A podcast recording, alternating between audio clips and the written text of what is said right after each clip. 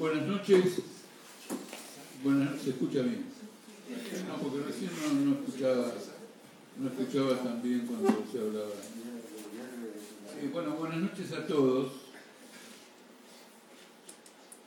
Aunque la charla eh, tiene que ver, y de eso vamos a hablar, eh, respecto a la guerra que se está desarrollando, la guerra imperialista que está desarrollando, evidentemente el tema del momento de la crisis política en Argentina.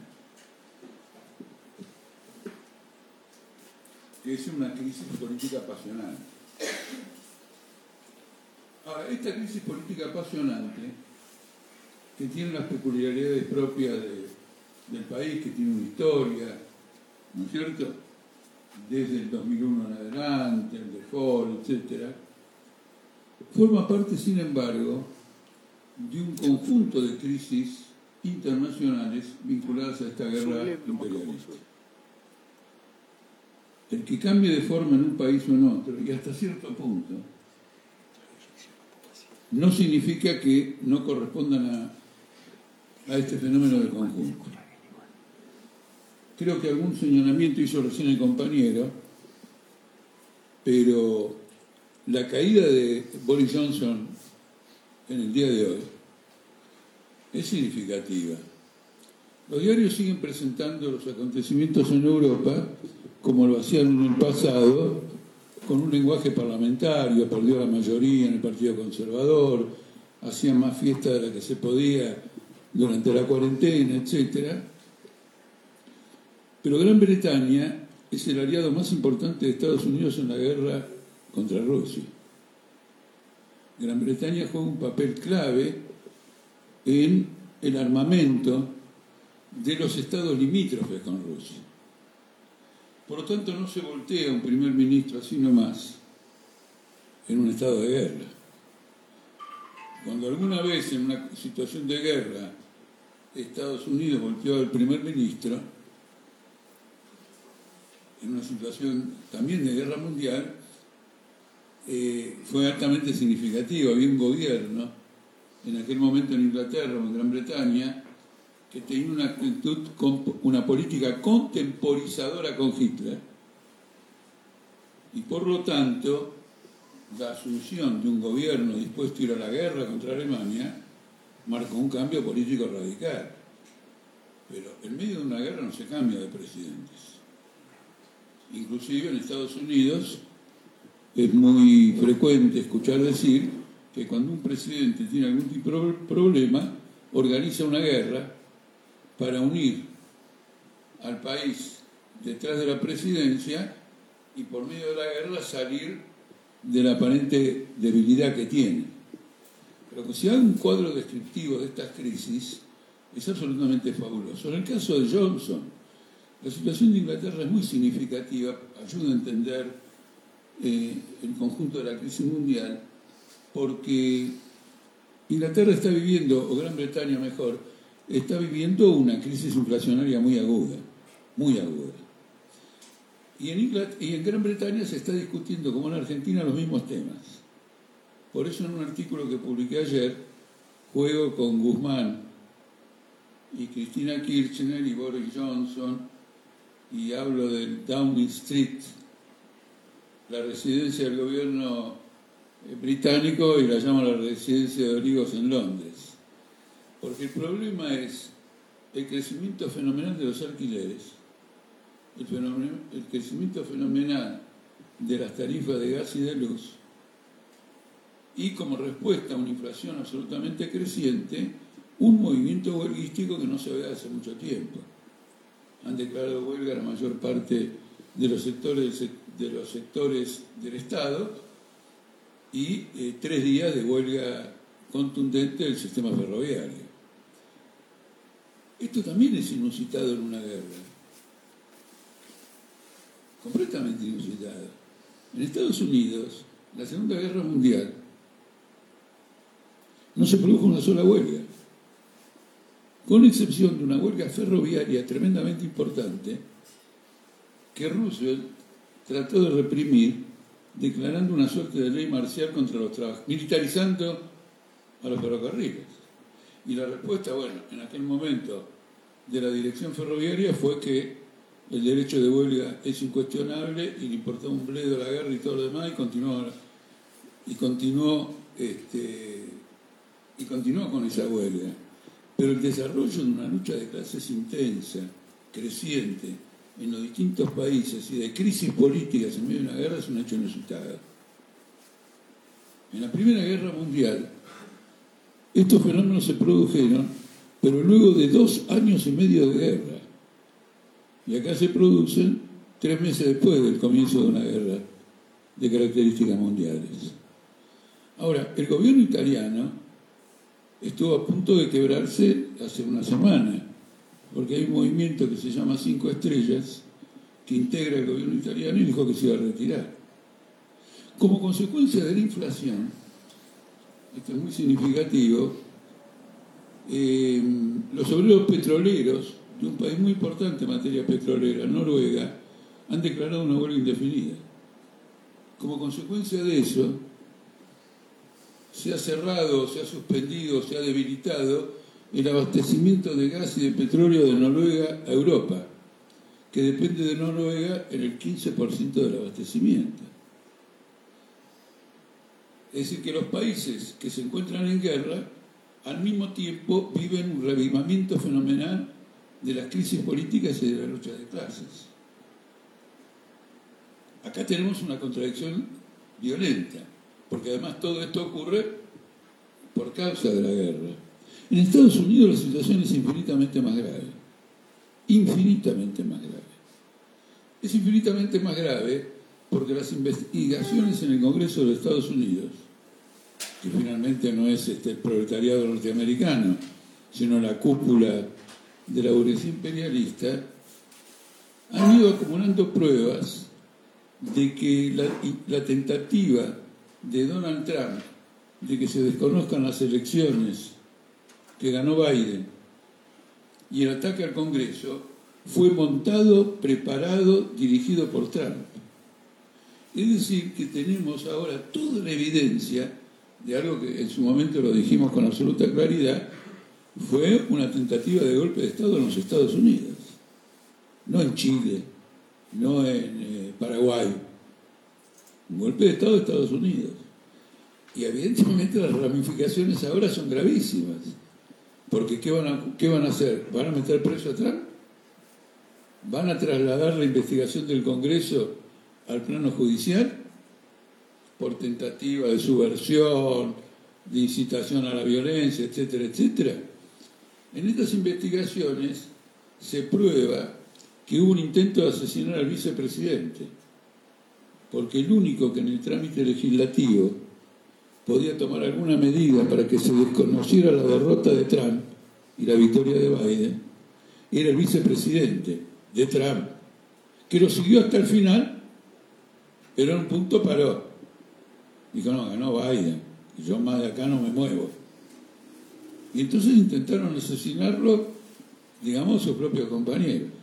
De otro lado, la Corte Suprema de Estados Unidos ha lanzado un violento ataque a los derechos democráticos en Estados Unidos, comenzando por la anulación del derecho al aborto.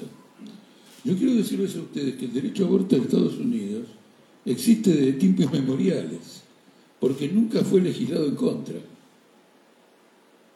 Por eso los estados que están en contra del derecho al aborto comenzaron a legislar hace mucho tiempo contra el derecho al aborto y entonces hace 50 años salió un fallo de la Corte que anuló la legislación de estos países y dijo, no, el derecho al aborto es válido. Pero es un país que no necesita, digamos, legislar a favor porque nunca fue cuestionado. Naturalmente, ya les digo, las legislaturas de los distintos estados aprobaron medidas en contra. Esto, esto va a desatar, desató ya eh, una crisis absolutamente tremenda porque aquel fallo judicial fue considerado el punto de partida de una nueva etapa de conquista del derecho al aborto por parte, claramente por el movimiento femenino, pero yo tengo para mí que el derecho al aborto es una conquista democrática para el conjunto de los trabajadores y no solo un derecho, digamos, de la mujer. Porque como la mujer no vive en el vacío, sino que tiene hermanos, maridos, primos y todo lo demás, toda injuria contra la mujer son un golpe contra la felicidad, la realización, etcétera, del conjunto, digamos, de la sociedad, y me parece mejor señalarlo de esa manera. Por otro lado, si uno mira con cuidado, bueno, ahora van a anular el matrimonio igualitario y van a tomar medidas de, de otro calibre. Es claramente una evidencia de que la Corte Suprema de Estados Unidos se instala como parte de una tremenda ofensiva contra los derechos democráticos en Estados Unidos. Hay una crisis. Ahora, una crisis en Estados Unidos, que es al mismo tiempo país que está en guerra, tiene un carácter muy explosivo, porque es las condiciones más propicias para el fascismo. ¿Qué quiero decir? El fascismo no solo es una agudización brutal de la lucha de clases, una crisis severa, una disolución de la sociedad, la movilización de los elementos reaccionarios de toda la pequeña burguesía masivamente contra la democracia y contra la clase obrera, sino que siempre ha estado vinculado a la guerra. Porque la forma política adecuada de un Estado para ir a una guerra de las características de las guerras mundiales, la adecuada es el fascismo, es el nazismo.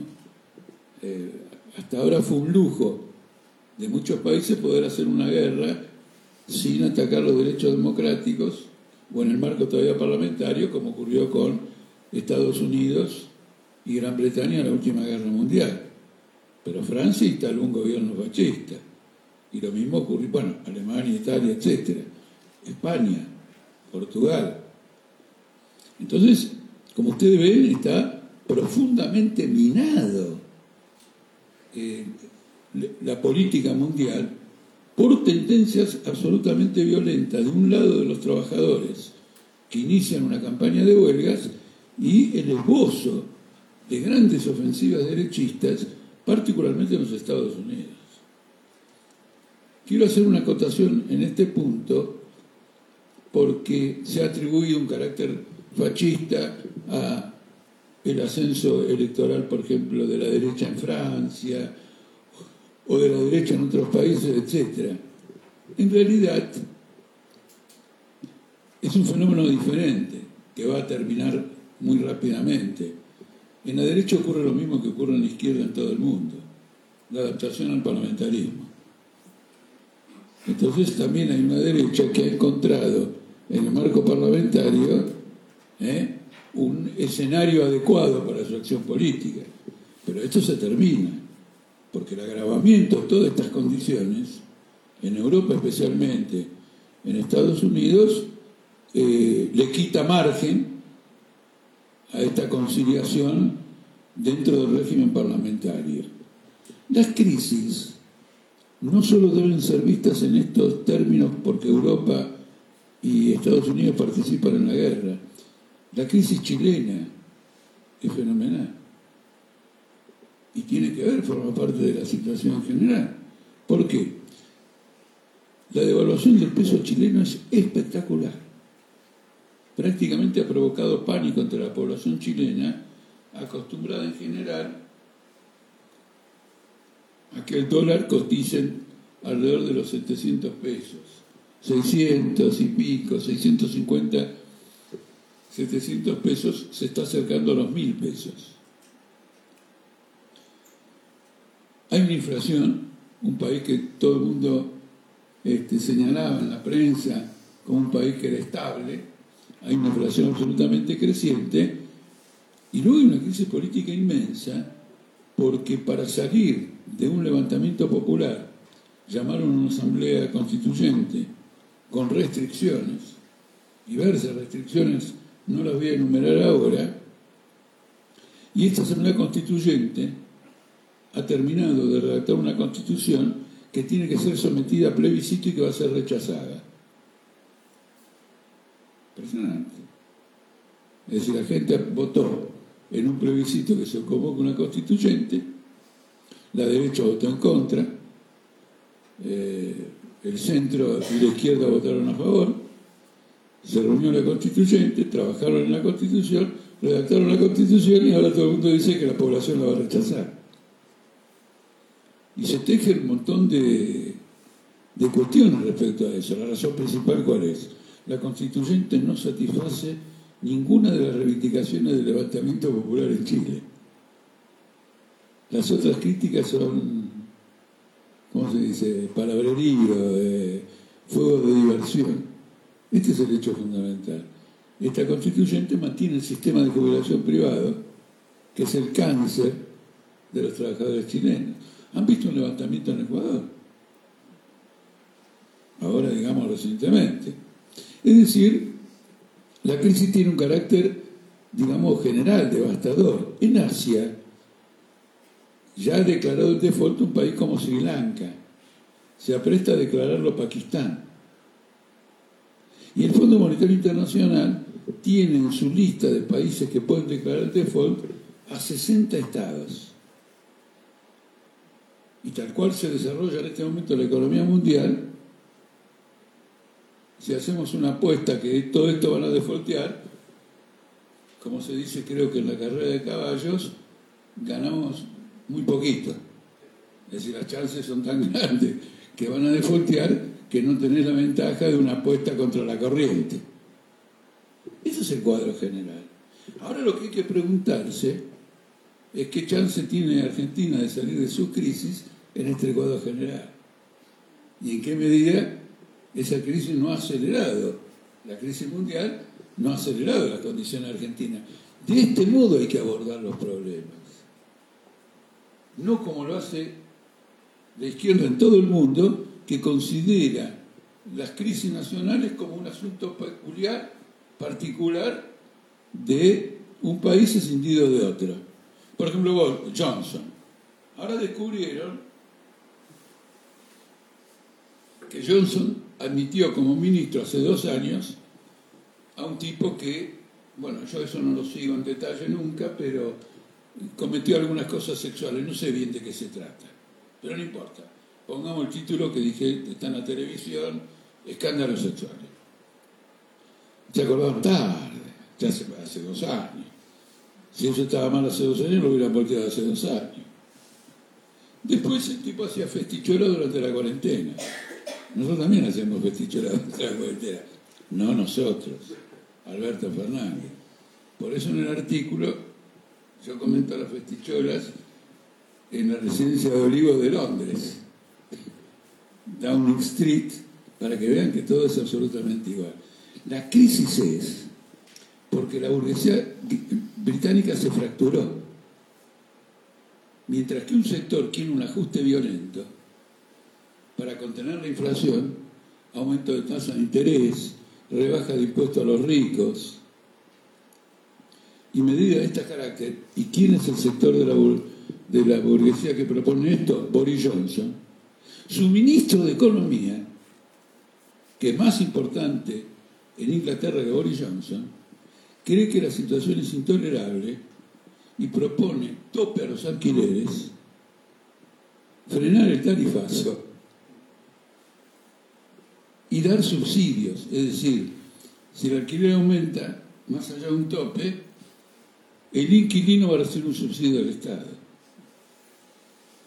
Y en lugar de rebajar los impuestos a la ganancia de los capitalistas propone aumentarlos para financiar esto. Ahora, en el fondo de esta crisis, lo tomo como ejemplo para ilustrar, hay algo que está oculto para la mayoría de la población y es el derrumbe fiscal de Estados Unidos, de Gran Bretaña, de Italia.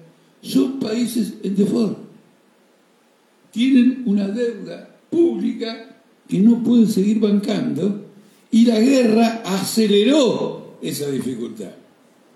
Entonces la pregunta es, ¿aprieto el torniquete contra los trabajadores para poder seguir pagando la deuda pública? Con el riesgo de una huelga general inglesa como la de 1926?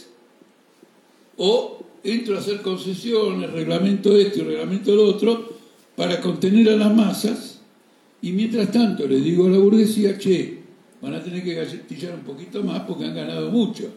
Y se lo pido yo, dice el ministro de Economía, que soy un hombre de ustedes. Entonces hay una crisis, hay una crisis vertebral, porque tienen que financiar una guerra. ¿Cómo le van a dar armas a Zelensky si entra en una crisis financiera? Entonces, ¿qué pasa? ¿Rusia va a terminar siendo la primera potencia del mundo y va a desplazar a Estados Unidos? Evidentemente Rusia no tiene condiciones para desplazar a Estados Unidos de ninguna manera, pero hay que plantearse el problema finalmente al ver el cuadro de desasosiego económico que hay. Son temas sobre los cuales me gustaría inclusive país por país adentrarme con más este, detalle, eh, porque son realmente muy interesantes, muy apasionantes. ¿En qué sentido? ¿Cómo reacciona el Estado capitalista bajo la tensión de una crisis profunda? ¿Qué modificaciones empiezan a producir ahí? ¿Y cómo va creando para la sociedad la comprensión de que lo que está en juego es el poder político? ¿Eh? Porque como hoy decía uno o dos compañeros en una reunión que tuve con el Polo Obrero Tendencia acá de Córdoba, la gente normaliza las situaciones que vive. Hay una, normaliza, ¿qué quiere decir? Se adapta. Hay inflación, bueno, me adapto de esta y de otra manera, faltan productos acá, cambio por otros productos.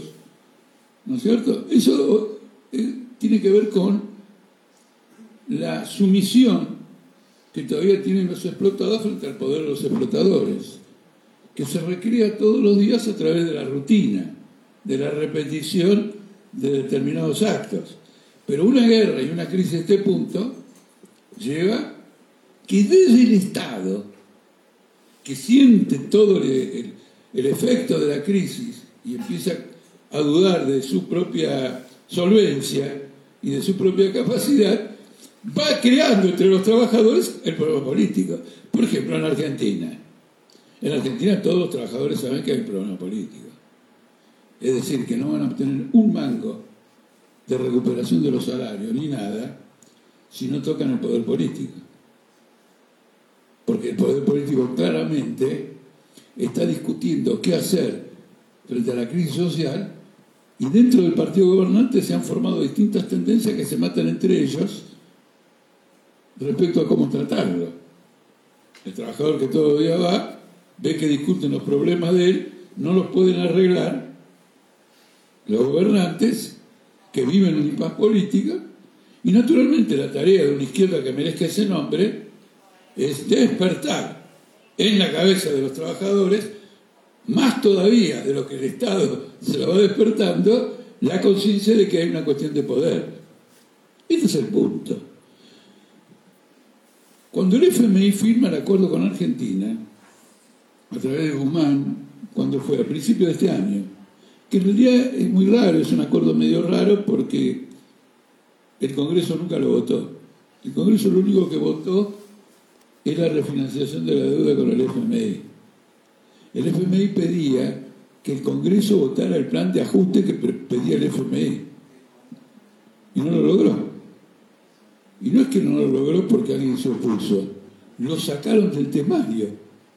Dice, vamos a votar nada más cómo seguimos pagándole, es decir, cómo hacemos para pagarle al FMI la deuda que dejó Macri. Pero los términos de cómo pagarle, esos términos ni siquiera se pusieron una votación. Con la conciencia de que si el macrismo este, la votaba a favor, o incluso el gobierno la votaba a favor, iba a quedar en evidencia ante la población que todo el mundo en el campo de la burguesía era partidario de un ajuste violento. Entonces evitaron hacerlo. Cuando Máximo Kirchner vota en esa ocasión en contra del acuerdo con el FMI, vota en contra de los términos financieros del acuerdo. Es decir, tal día yo te pago tal porción de la deuda vos me das la plata para que te la pague tres días más tarde, nada más. pero tarifa, no se vota nada. Entonces el gobierno argentino es incapaz de firmar un acuerdo con el FMI o también es incapaz de repudiar un acuerdo con el FMI. Llámenlo como quieran. El acuerdo con el FMI se coloca sobre los hombros de un muchacho de 38 años sin experiencia llamado este, Martín Guzmán, que es ministro de Economía. Ahí tiene todo, todo el poder del Estado argentino este, gráficamente. Por eso la renuncia de Guzmán desata una crisis fenomenal. Ahora, la base de esta crisis, al menos en términos inmediatos, es la bancarrota de Argentina. Argentina tiene una deuda de 500 mil millones de dólares, no de 290 mil como dicen los diarios. 290 mil es nada más que la deuda que tiene el gobierno nacional. ¿Cierto? Con el exterior. Ahora, la deuda hay que sumarle los organismos del Estado que no están en la Administración Nacional. Hay que sumarle las provincias. Hay que sumarle la deuda en pesos ajustada por dólar o ajustada por inflación que ha creado, que se ha desarrollado. Y hay que agregar la deuda del Banco Central con los bancos ¿eh? para retener el dinero, sacarlo de circulación y no y que no aumente la inflación. Y hay que agregar, ¿por qué no?, la deuda del capital privado con el exterior que está en el orden de los 100 mil millones de dólares. Probablemente con los 500 mil millones de dólares que dije me quedo corto. Esa deuda es impagable. Y como la deuda es impagable, la moneda de un país que no puede sostener el crédito público no vale nada. Esa es la razón fundamental, no hay otra razón. Por eso todos los estados procuran defender el crédito público. Es decir, la capacidad del Estado de endeudarse y de cumplir con el pago de la deuda que contrae. Eso le da una moneda.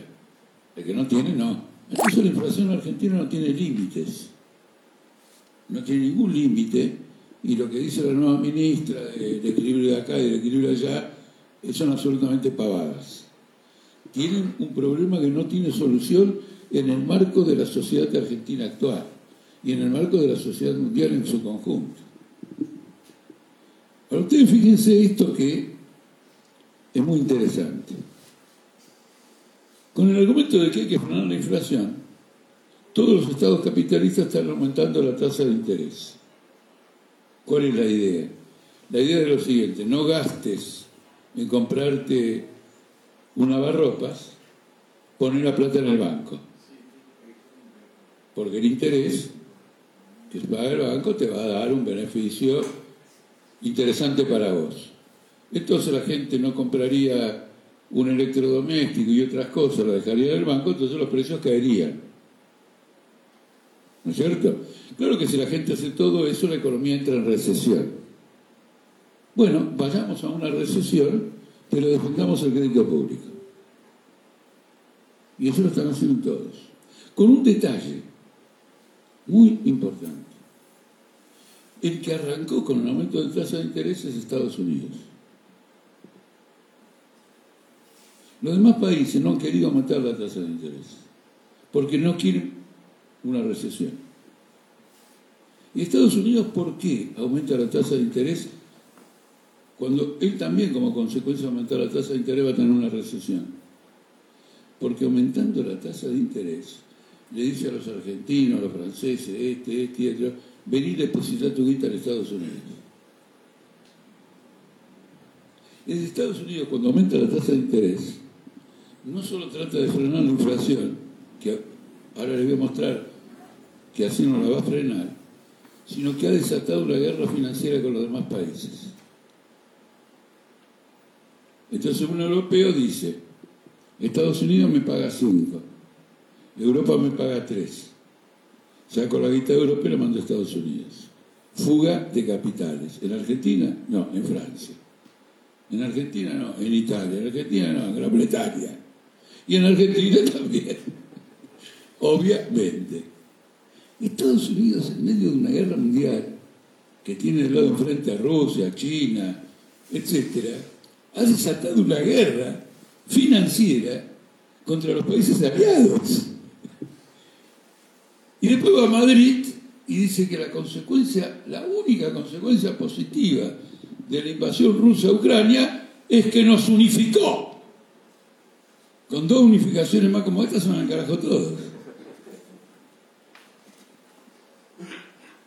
¿Se dan cuenta cómo es? Ahora, el otro problema es que la causa más importante de la inflación es el dislocamiento económico provocado por la guerra. El petróleo subió, el gas subió, no hay fertilizantes. Por ejemplo, los fertilizantes que se usan en el agro aumentaron considerablemente más que la soja y el trigo.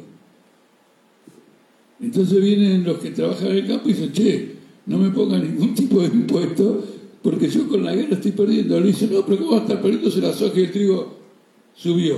Ah, ¿y los fertilizantes? ¿Y los combustibles y el gasoil para el transporte?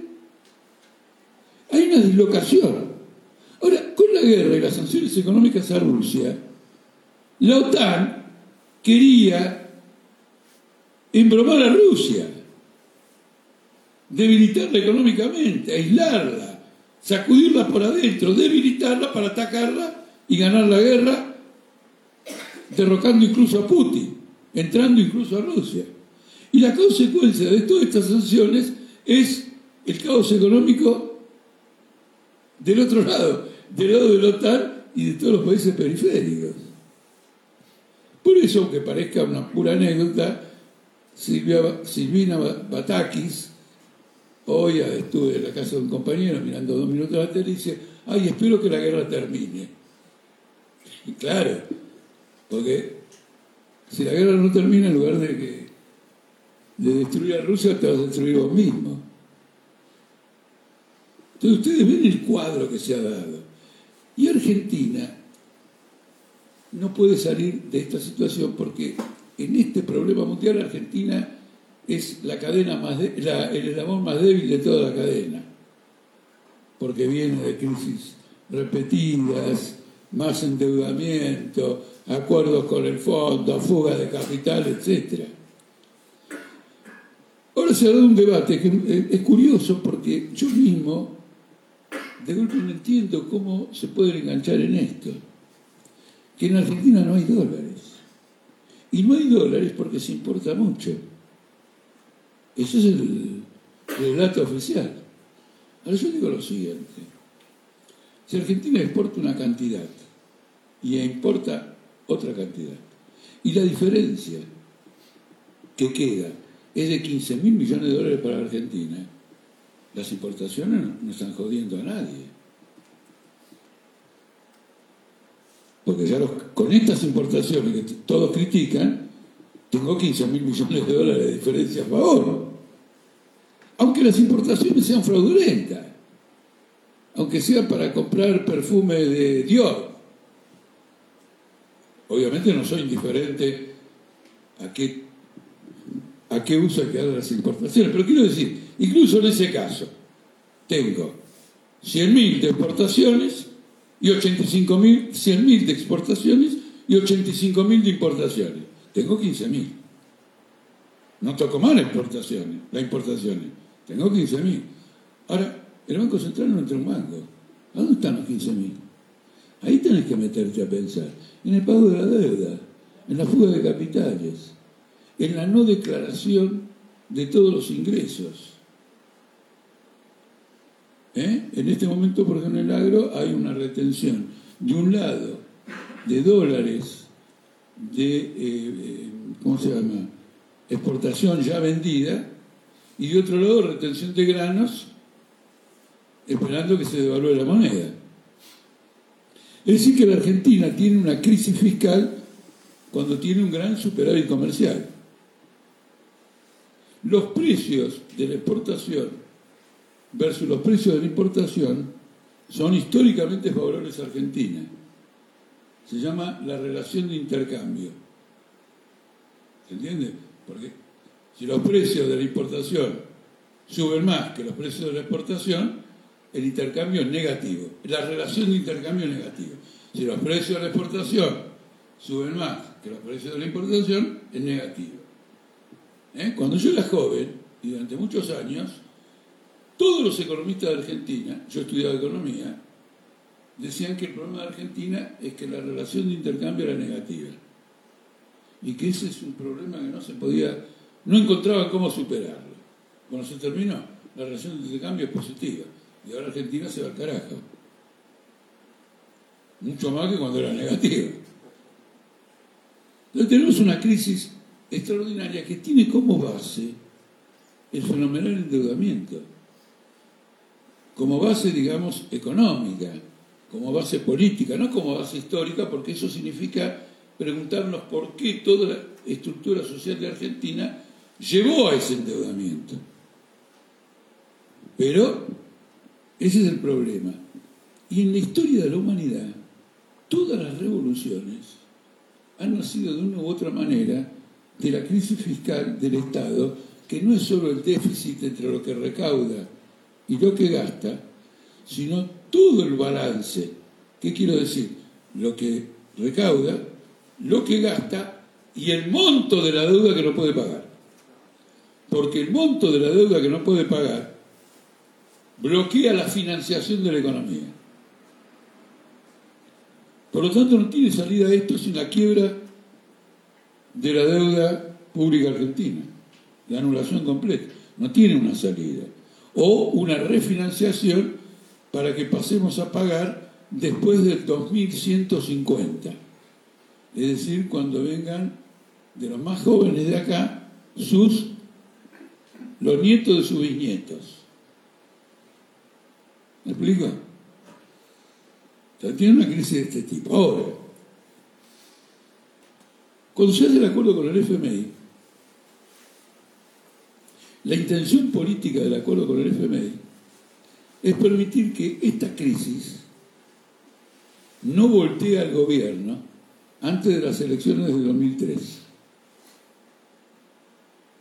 Interesante, un diseño político.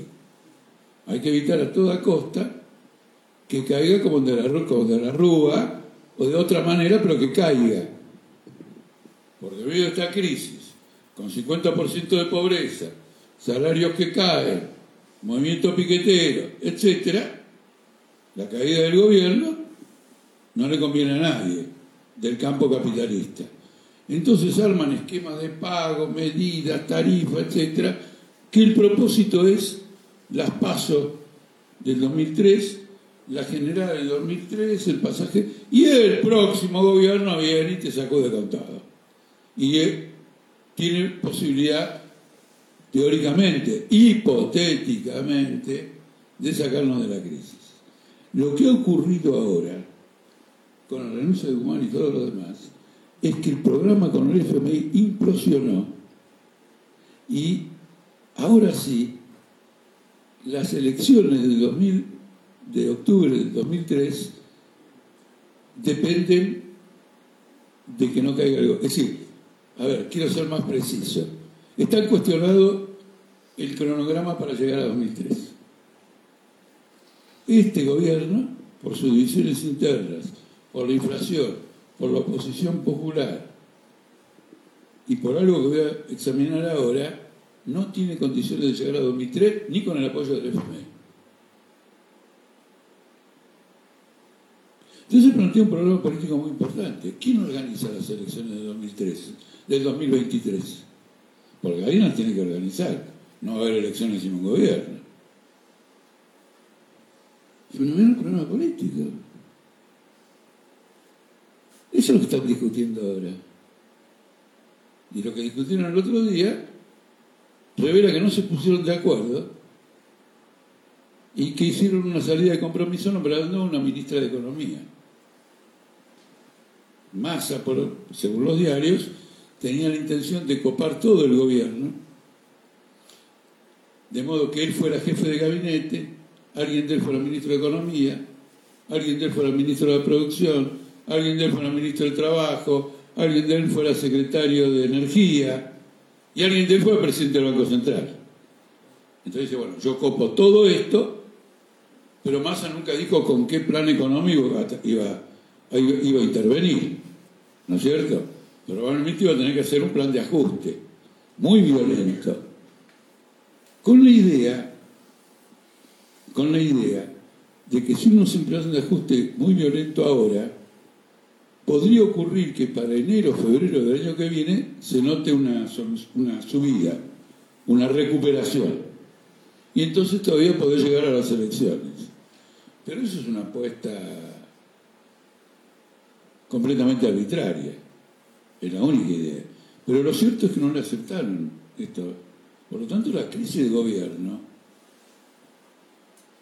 es, como dijimos cuando terminaron los pasos del 2015, del 2015, del 2021, en septiembre de 2021, dijimos crisis terminal.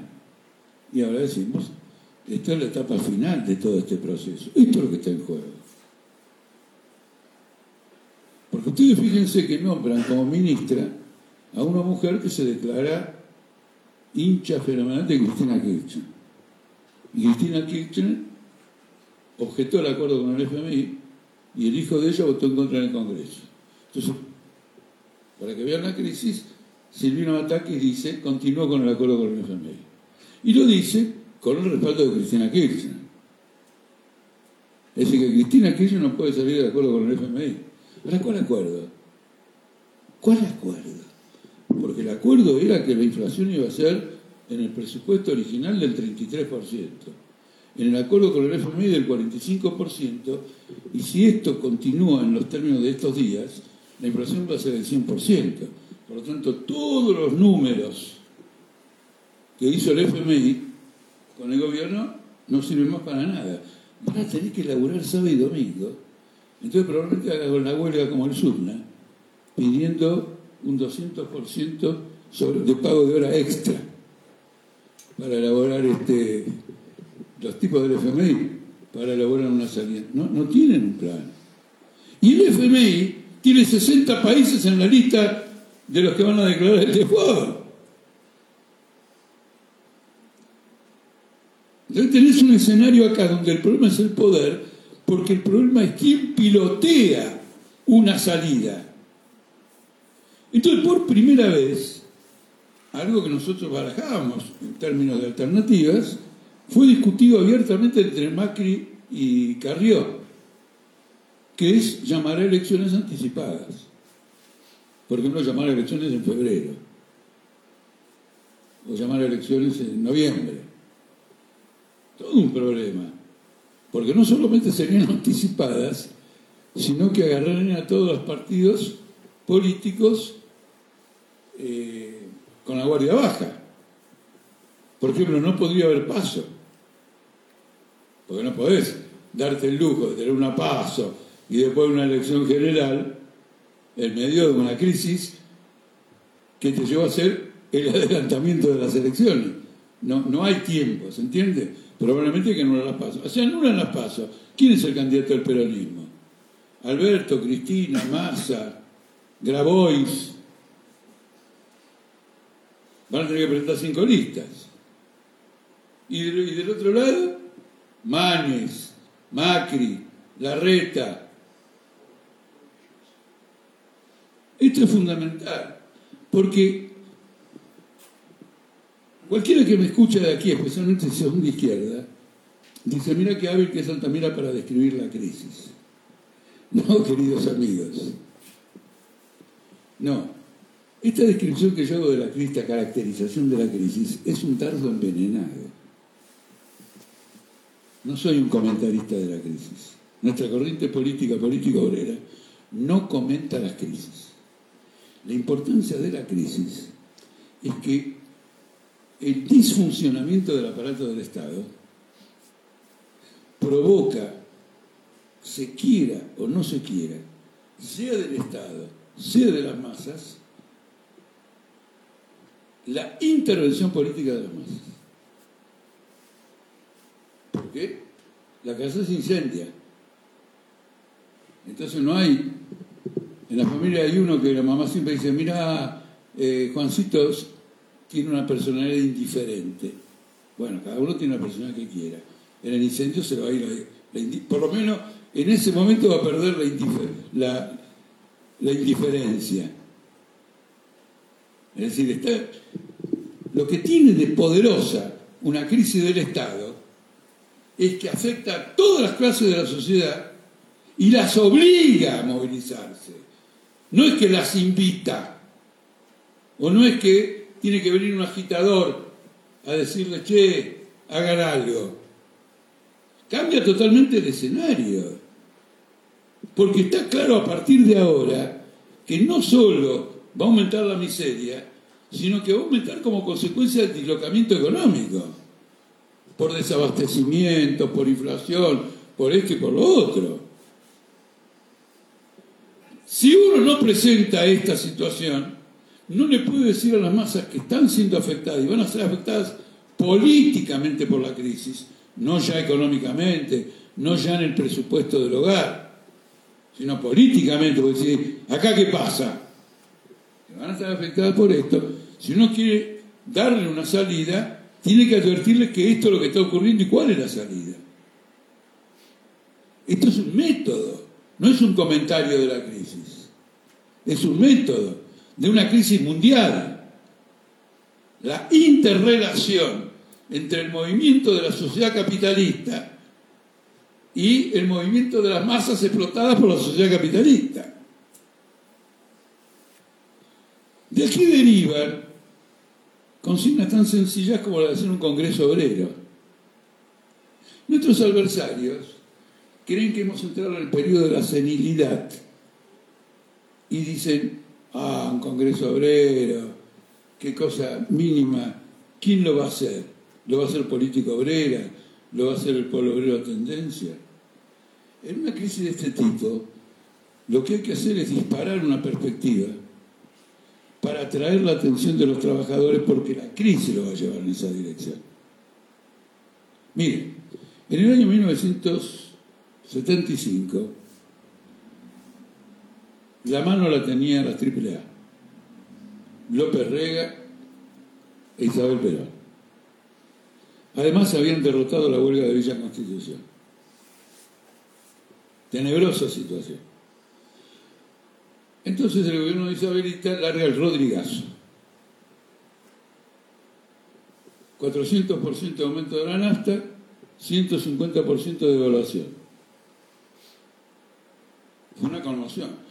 Fue la única vez en mi vida, yo vivía en, bueno, el piso no me acuerdo, pero vivía en un departamento, que sentí un temblor cuando tomé el ascensor, por una crisis. No es que no tengo temblores, pero por una crisis política o financiera, no.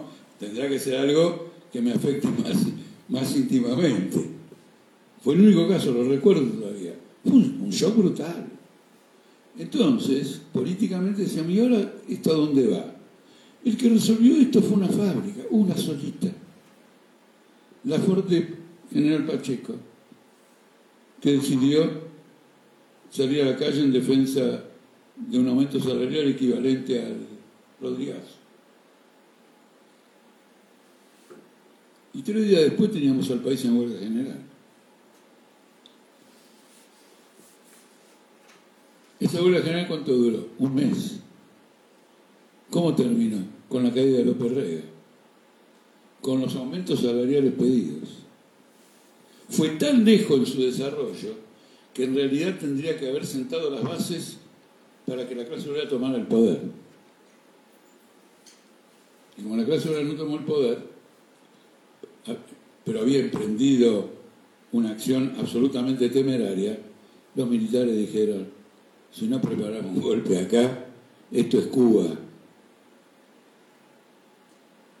y cuando la clase obrera retrocede porque obtiene esas conquistas, quiero decir, vuelve al trabajo, se normaliza la situación, se desarrolló el preparativo del golpe de Estado. ¿eh? Está en la historia de política obrera haber sido la única corriente que advirtió de este fenómeno exactamente por estas razones y ocurrió tal cual lo habíamos señalado. Por lo tanto, el problema está en el acierto, porque puede haber una corriente que coloque o que tenga un seguimiento importante, pero ¿a dónde quiere ir? Va a perder el, los. Y hay una corriente que todavía no tiene un seguimiento importante, lo tuvo y lo perdió, pero puede pelear de nuevo por ella. Este, si señala un camino, se abre. Este es el, carácter poderoso. Y esto ya se manifestó en el grupo de organizaciones que organizan la marcha del 9 de julio el sábado. Porque al igual que en las marchas anteriores, el FITO había propuesto un, un documento rutinario donde describía todos los males de la humanidad habidos y por haber, los golpes contra el pueblo, la miseria, el hambre, pa, pi, pi, contra el FMI, y decía eh, que rompan con el acuerdo con el FMI. Y esta vez el mismo. Es como si ya lo tuvieran impreso. Solo se cambia la fecha, los protagonistas es el mismo documento. La pregunta es la siguiente, ¿quién rompe con el FMI? El gobierno no va a romper con el FMI.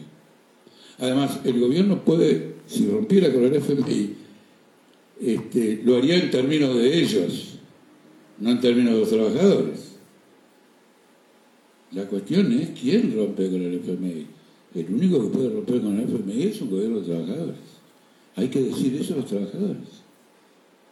Eh, pero no, hay que decírselo, dejemos que ellos, dejemos que los trabajadores respondan al, problema. Porque finalmente nosotros decimos, mira, nosotros pensamos que ni el FMI ni MAC ni este va a romper con el FMI. Y pensamos que los únicos que van a romper con el FMI somos nosotros si llegamos al gobierno. No conozco ningún trabajador que diga este, que, es, que no sea así. Lo que va a entrar a discutir es cómo hacemos para llegar al gobierno. Ah, es. Si los trabajadores empiezan a preguntarse ahora, no si hay que llegar al gobierno, sino solamente cómo, ya entramos, ya entramos en una conversación interesante. ¿Me explico? Lo hago así de sencillo porque en la raíz del problema está las tendencias disolventes de la sociedad capitalista a nivel mundial. Ahora, esta crisis no va a ser rápida, va a ser se va a prolongar, no va a tener un desenlace, se va a prolongar, va a tener distintas etapas. ¿De qué depende? Fundamentalmente del nivel de cohesión con que la clase obrera intervenga. Pero con independencia de ese nivel de cohesión, la crisis no se va a resolver. Esta crisis necesariamente tiene que desembocar de nuevo en Rodrigazo. En ser la mayor parte de los economistas lo que entiende que hay que hacer un plan fulminante, liberar los cambios, ¿eh? abrir todo, provocar un estallido económico general que cambie los datos y esto tiene que ir acompañado de un default pactado, porque la consecuencia de una devaluación, como ocurriría con la liberación de los cambios, aumentaría en pesos enormemente la deuda argentina estos 500 mil millones de dólares multiplicados por 100 no son los mismos que 500 mil millones de dólares multiplicados por 500. ¿Está claro? Es decir, no puede pagar la deuda. Entonces tendría que negociar un default. En el capitalismo eso ocurre todos los días. Nadie es necio bajo el capitalismo cuando ven que el cliente o el deudor está en la lona, por más que grite consigna, el deudor no le va a pagar. Entonces interviene un juez, se abre una causa, un concurso de acreedores, se ve como el tipo sale y si no que se le rematen los bienes y pague la mayor parte de la, la mayor, parte posible de la deuda. Esto ocurre todos los días en la vida comercial. Va a pasar a nivel estatal. El FBI piensa que 60 países a ocurrir una cosa de este tipo. Sri Lanka está paralizada. No funciona nada en Sri Lanka. La gente vuelve al campo para ver si puede cosechar algo para comer. Entonces van a ver todos estos sacudones que van a agravar la situación. Pero van a ser distintas etapas de una disolución. Además, el gobierno no sobrevive. Este gobierno no lo puede hacer. No tiene los recursos para hacerlo. Va a tratar de ir estirándola hasta que haya una crisis más aguda que le impida estirarla. ¿Qué significa esta crisis? Muy importante. Significa que un gobierno peronista ha sido sepultado por una crisis de gran amplitud. Eso también es un balance que van a hacer los trabajadores. Es decir, ningún trabajador, decir, eh, ningún trabajador, decir, eh, como es la frase, eh, a los únicos tiempos felices fueron los tiempos peronistas. Se terminó. Es decir, ideológicamente el mapa político cambia. La otra cuestión, hay toda una parte de la izquierda que se restriega la mano diciendo si te le va tan mal a los demás que la próxima elección es capaz que la ganamos nosotros. Eso no va a ocurrir. Porque las elecciones no se ganan por descarte, se ganan por conquista. No es que todos los que todos los demás están mal que te van a votar a vos. Sino que vos tenés que ir a buscar por medio de una lucha, de una acción, etcétera, la vota. Y por eso tenés que plantearte frente a la crisis política. Por lo tanto, ese pensamiento mecánico de que los problemas se van a resolver electoralmente, porque hasta la burguesía, incapaz de dar una salida, va a pedirle al FITU que, que llegue al gobierno a ver si resuelve algo. Por ese motivo empieza a gestarse en la Argentina un fenómeno que la Argentina trató, evitó durante mucho tiempo, ya casi 100 años que lo viene evitando, aunque quizás, más que evitarlo, lo vivió de un modo especial, que es el llamado Frente Popular.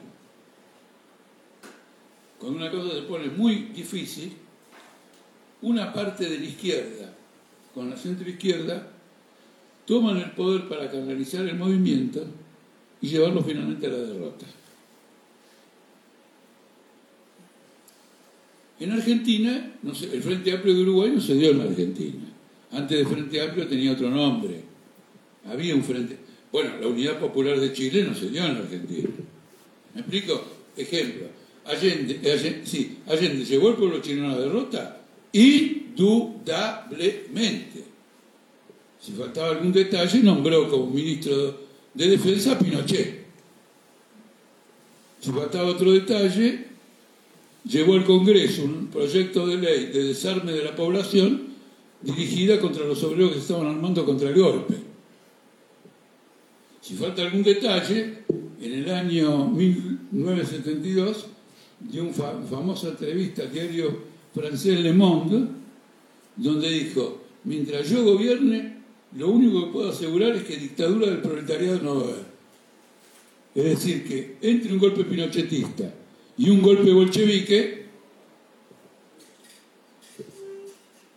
hay un autor ruso que elogia a Allende por esto. Es uno de izquierda, ¿eh? Boris Kagarlitsky cuando hay una situación de este tipo hay que hacer lo que hizo Allende, mejor que gobierne Pinochet. ¿Y con qué razonamiento? Interesante. El razonamiento es que, por trágico que sea un gobierno de Pinochet, al final se vuelve a un régimen democrático. Y por más saludable que sea una revolución bolchevique, no se vuelve atrás.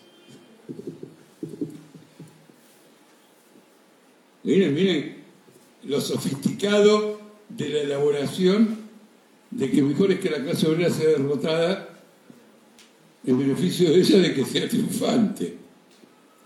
¿Eh? Es un comentario que les, señalo, digamos, como una contribución a cosas que este, habitualmente no se tratan en una conferencia de este tipo. Entonces, eh, hay movimientos dentro del peronismo que están coqueteando con la izquierda. Y hay movimientos en la izquierda que están coqueteando con el peronismo. Por ejemplo, en una campe, Belimone marchó, lo, lo, mostró a Grabois, lo presentó delante de todo el mundo. Después creo que presentaron un libro juntos. Los coqueteos del PTS con el kirchnerismo son harto evidentes. Obviamente representan intereses diferentes, un acuerdo siempre en política eh, plantea distintas dificultades, pero lo que me interesa indicar no es denunciar que alguien vaya a un frente popular, porque esperemos que se desarrolle un poco más. Lo que quiero indicar que es un síntoma de esta transición política a una crisis revolucionaria que estas aproximaciones se dan. Que se empieza a desarrollar en estos términos. Ya no es traemos a Perón, ya no es traemos a Cristina. Ahora hay que ir a la izquierda a buscar la colaboración en ese sentido, incluso si la izquierda es muy débil, comparativamente, por ejemplo, a lo que es el Partido Comunista de Uruguay, o lo que era, dentro de un frente amplio. Era el partido que dirigía los sindicatos, era el partido que dirigía la Central de Trabajadores, la, CNT, y esto no dirige. ¿Me explico o no? Pero la aparición de esta tendencia política hay que señalarla para completar el cuadro de la situación. Por lo tanto, vivimos métodos absolutamente excepcionales que determinan una caracterización de nuestra corriente que no es exactamente la que me presentó este, el compañero que hizo la presentación de la charla, ¿no es cierto?, de renacida, de esto y lo otro. No, no. A la luz de todo este desarrollo, las crisis en el seno de la izquierda tienen que ser vinculadas a este desarrollo. Y en este desarrollo la corriente política obrera es la corriente que pretende llevar, que advirtió primero de antemano y desarrolla subsecuentemente esta crisis revolucionaria hasta el final. Por eso la discusión sobre el acto del sábado es si se pone gobierno de trabajadores o no. Y de golpe estas tres palabras, gobierno, de trabajadores resulta la piedra de toda la pendencia. ¿Se dan cuenta por qué? Porque tiene que ver con este desarrollo político.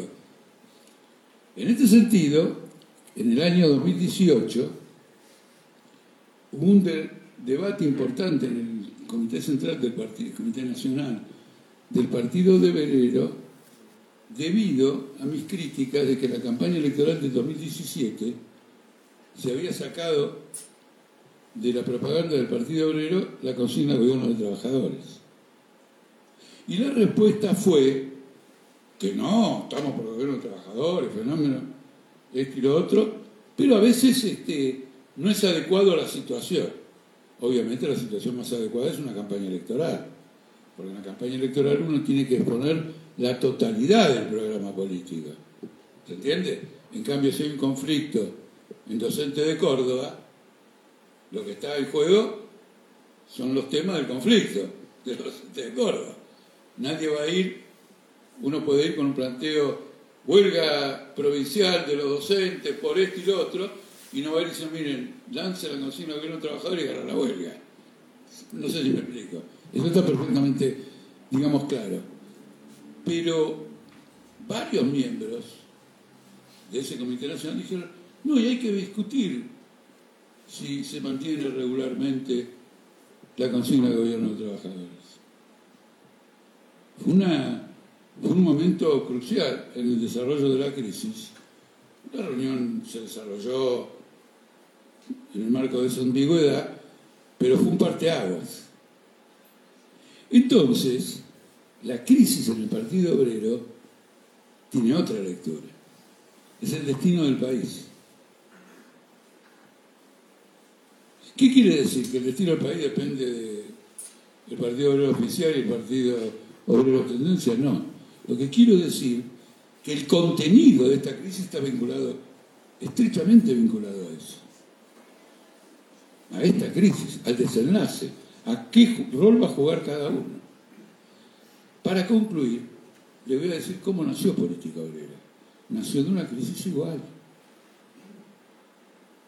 Éramos nada más que 14. Pero antes que ninguna corriente política, el grupo en el cual estábamos estos 14, tuvimos una diferencia política, cuando en general teníamos posiciones homogéneas. ¿La diferencia política era lucha armada o no? ¿A quién carajo le importaba este debate entre 14 personas? Obviamente, el país no se conmovió por este debate. ¿Cierto? Es más, lo cuento acá porque ustedes ni siquiera ustedes están enterados y no debe estar enterado nadie. ¿De acuerdo? Los 14 nos dividimos entre 7 y 7. De los 7 venía política obrera. Bueno, este debate marcó la historia subsiguiente del país. Cuando estuvimos en este debate, los montoneros no existían y el tampoco. Pero en este debate ya estaban diseñadas las fuerzas. ¿Y cuál era la médula del debate? Que ellos decían que hay que hacer una lucha armada porque al pueblo hay que despertarlo con acciones exitosas contra el aparato represivo. Y nosotros sosteníamos que el capitalismo ya es el trabajo de despertar al pueblo, lo hace más eficazmente que todas las acciones que se puedan hacer para despertar al pueblo frente al aparato represivo, como lo demuestra el análisis que hice en la charla de hoy. ¿Eh? Lo, que conmociona, los levantamientos, huelgas en Inglaterra, rebeliones populares, ¿eh? la huelga noruega, el agravamiento de la crisis, ¿eh? está claro. Nosotros lo que estábamos diciendo en nuestra corriente es que en Argentina viene un cordobazo. Y los otros decían que no va a haber ningún cordobazo si no empezamos una lucha armada. Nosotros ganamos la polémica. Pero como consecuencia del estallido del cordobazo, la lucha armada se acentuó. La pregunta es, si hay un cordobazo que lo protagoniza fundamentalmente la clase obrera, si no exclusivamente, lo que hay que desarrollar es la tendencia al poder que ese levantamiento popular expresa y no desviarlo por otro camino que finalmente va a ser perjudicial para la clase obrera. Por eso el foquismo en Argentina tenía un carácter contrarrevolucionario. Eso no lo digo 40, 100 años después de hecho. Eso es lo que escribió nuestra prensa todo el tiempo en el momento. Cuidado. En tiempo, en tiempo real. ¿A dónde nos condujo el foquismo? No, no. Yo veo por algunos ojos que imaginan que ¿Cuál va a ser mi respuesta? No, no es esa. Condujo al retorno de Perón,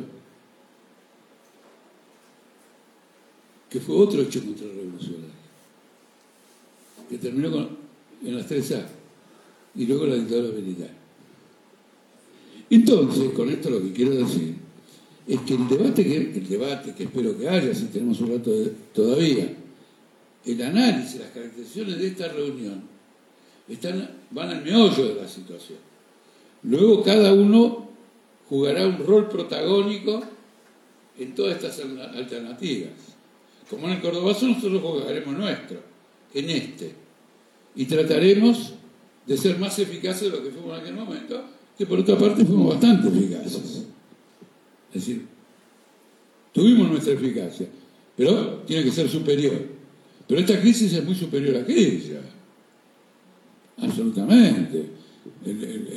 la desarticulación económica argentina bajo el gobierno de Onganía no llega ni a los tobillos de la situación actual. Como ustedes ven, y ese es verdaderamente el propósito de mi parte, los planteamientos de política obrera están asentados en una caracterización política amplia, diversificada, profunda, internacional, nacional e histórica. Y no es un cuentito que contamos hoy para cambiarlo mañana. Muchísimas gracias.